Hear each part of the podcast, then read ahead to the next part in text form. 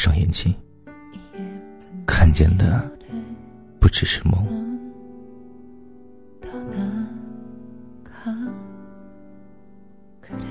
半夜两点四十五分，还是睡不着。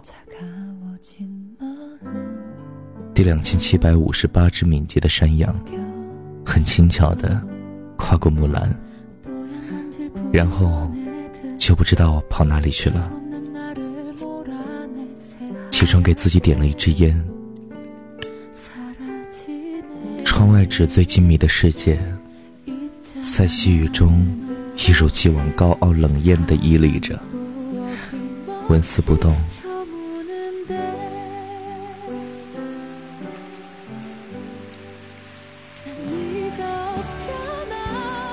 雨点不时地打落在玻璃上，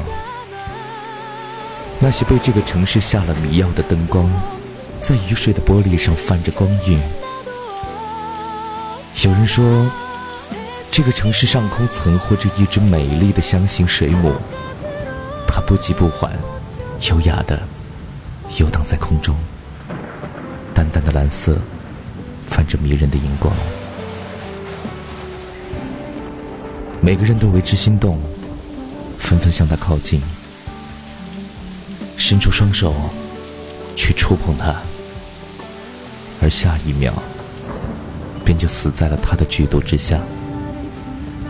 美丽而又致命，就像香型水母，就像繁华的城市，就像你我的爱情。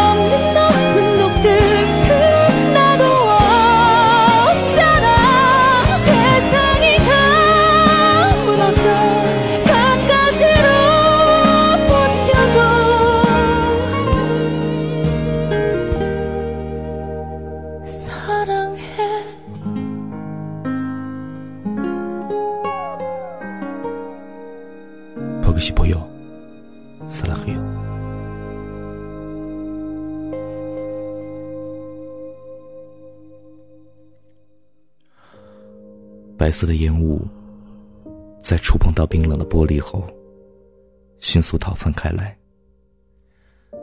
可能他们已经习惯了我黑色的肺脏和干涩喉咙的温度。看着玻璃上那个一脸胡渣、一头乱发。不修边幅的男人，我皱了一下眉头，好像遇见了一个陌生人。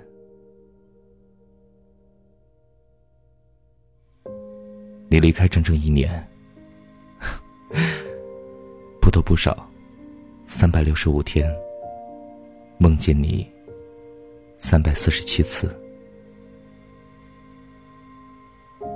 其他的十八个夜。十五个，是因为想你彻夜未眠。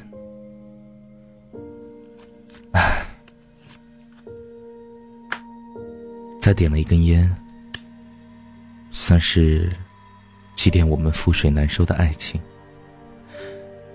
闹钟准时在七点一刻响起，有点儿艰难的爬起床，看了看不大的房子。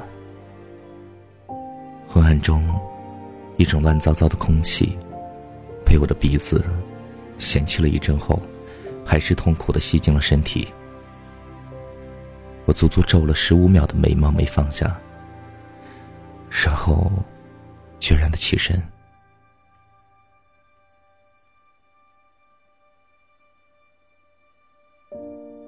厕所也是发臭的，尿味儿、大便味儿，开着口的牙膏被一个黑色发霉的不明物体压的，吐出了大口的黄色血液。也许不久以前还是白色的，也说不定啊。牙刷不知在哪里垫了个爆炸头，一瓶妖娆妩媚的姿势，斜插在烟灰缸上。拿起地上的毛巾，一股刺鼻的尿味袭来，好生把我呛出了几个恶心的嗝。一下子想起几个星期前，我还在厕所里醒过来，全身上下的毛细血孔都开始发麻了起来。看了看镜子里一入厕所的自己，想着你离开的这一年。笑着说：“我竟然把自己活成了鬼，一直靠前世回忆和阴暗的滋润，才得以在这个世间游荡，苟且偷生的孤魂野鬼。勉强的，在我生命还没有被厕所里的毒气谋杀之前，在角落里找到了一瓶清新剂，趁着空气中变异的柠檬味儿还在。”我憋着一大口气，把家里那些乱七八糟的东西都扔进了大号的垃圾袋里，拖着好几个黑色的垃圾袋拉到楼下的垃圾箱。回来的时候，楼下的舍管阿姨还羞涩的提醒我，不要老是穿着这种紧身内裤，对身体不好。我红着脸，装作没有听到，马不停蹄的往回赶。啊花了一整天，才收拾完我所有认为要扔掉换掉的东西。买新床单的时候，随便找了个理发店，剪掉了那杀马特式的三千烦恼丝。哎，整个房间都干净起来了，看上去明亮，也宽敞了不少呢。洗了个热水澡，换了身干净的衣服。躺在床上，哎，才发现，哎，肚子饿了。晚上八点不到，街对面那间饺子馆人来人往的，店里的伙计惊讶的看着我，和昨天送外卖时看到的我完全不一样。我哈哈笑了笑，突然手机响了起来。我看了一眼号码，关了。等了许久，终于靠近窗边的那张桌子空了出来。两碗水饺一送来，我就狼吞虎咽了起来。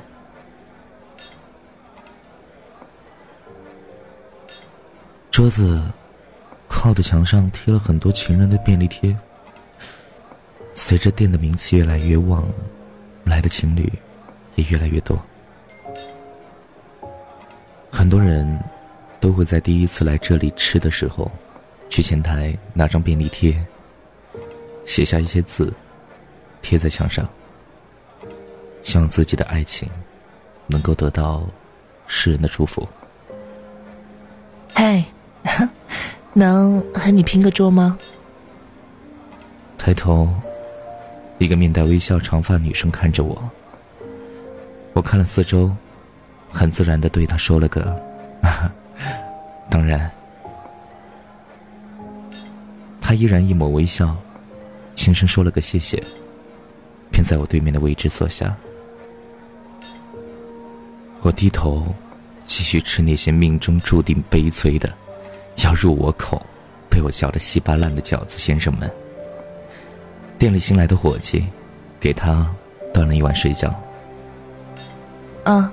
这个，我吃着饺子，他突然说话。我抬头看见他拿着一支笔和一张星星的便签。我笑了笑，哈哈，估计啊是新来的伙计，以为我们是情侣，所以顺便啊拿给你一张便利贴，好让你写些什么东西，贴在墙上。他也笑了笑，说道：“啊，那我该不该写呢？你就写吧，别浪费了那伙计的心意。”好吧。我淡淡的回了一个微笑，然后低头，继续用筷子，在汤中撩着水饺。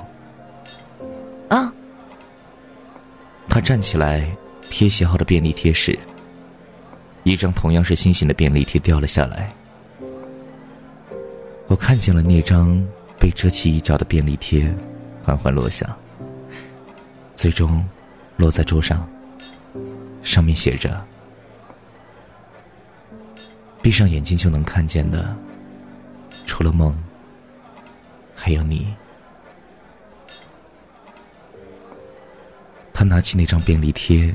试图再把它贴回去，但可能是胶过了期，怎么贴，还是要掉下来。喂，不用贴了。我突然说道。可是，他还是尝试着用各种方式，把那张便利贴放回那么多爱情便利贴当中。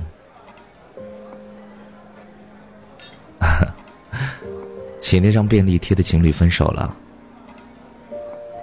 我平静的说道。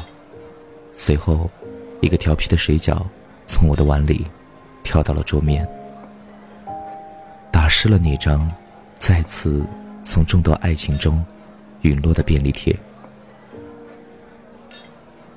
啊！从饺子馆里出来，天儿彻底的黑了。一个人沿着街走着走着，就走到了江边。站在桅杆这边，看着水里倒影着这个城市的花红酒绿。啊，有人说过，我们存在的世界，存在着很多的平行世界，而水面能倒影出其中另一个平行世界。于是我开始思考，在水中的那个世界里。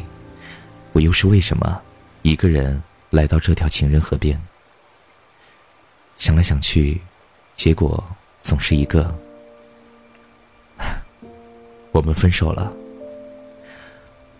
我们分手了，我却还是想你，不分日夜。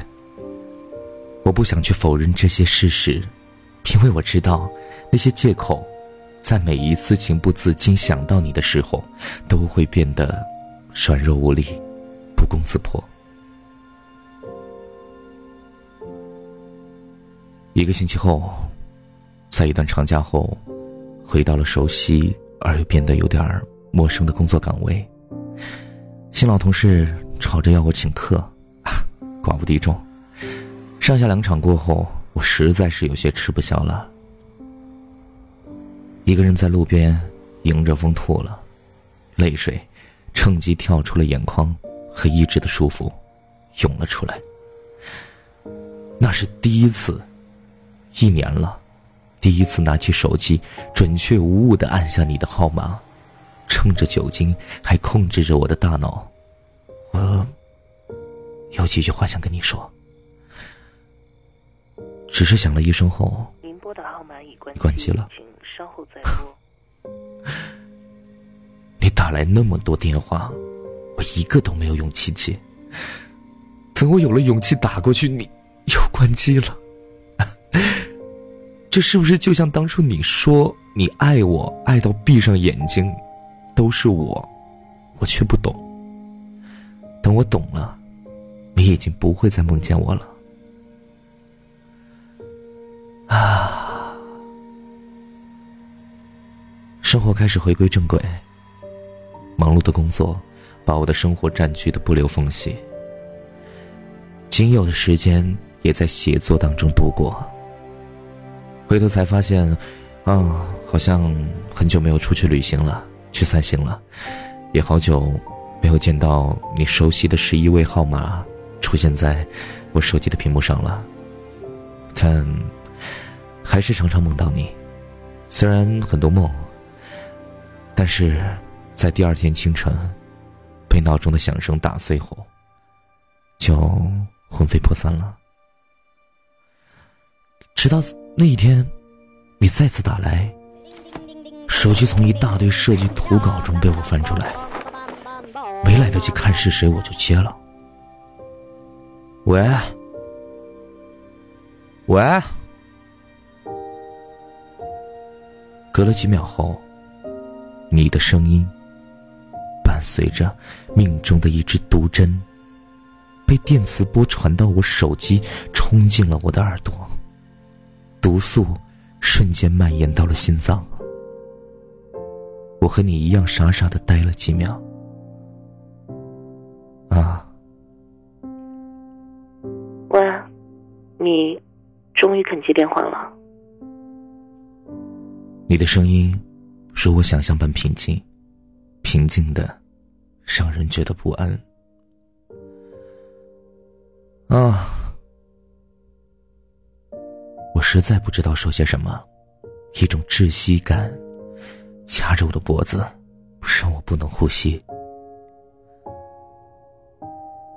嗯好久都没听到你的声音了，你过得还好吗？还好，还好。我无心去揣测你那边的心情，脑袋剩着一片电视雪花，还有一堆电磁波的噪音，努力让不自觉的颤抖着的双脚安静下来。那。听你这么说，我也就放心了。电话那头的声音依然是平静如水，听不出有一丝的波澜，有一丝的翻滚，也没有一丝涟漪的荡动。哎，你呢？我还是忍不住的说了这一年想问的事情。我呀。继续追寻我的自由呢。这一年去了好多地方，也交过一个男朋友，啊，后来分手了。果然，我还是习惯了自由自在的。一年前，你也是这么说的吧？要去追寻我给不了的自由。我声音不变不颤抖，但。眼泪一直在流，我很想你啊。后面就没有了，我挂了电话，也忘记了是谁说了最后一句。一个人握着手机在墙角蹲了很久，后来点了根烟，情绪才逐渐的平静下来。走到窗边，看了看这个繁华却又寂寞无比的城市，像极了一座美丽的孤岛。人们被它吸引至此，然后却忍不住岛的寂寞，而乘船纷纷离开。也像极了爱情。天晚上，抽着烟，彻夜工作。我怕闭上眼睛，思念就会化作暗涌，从脑海深处席卷而来，将我侵蚀的体无完肤。因为闭上眼睛能看见的，除了梦，还有思念。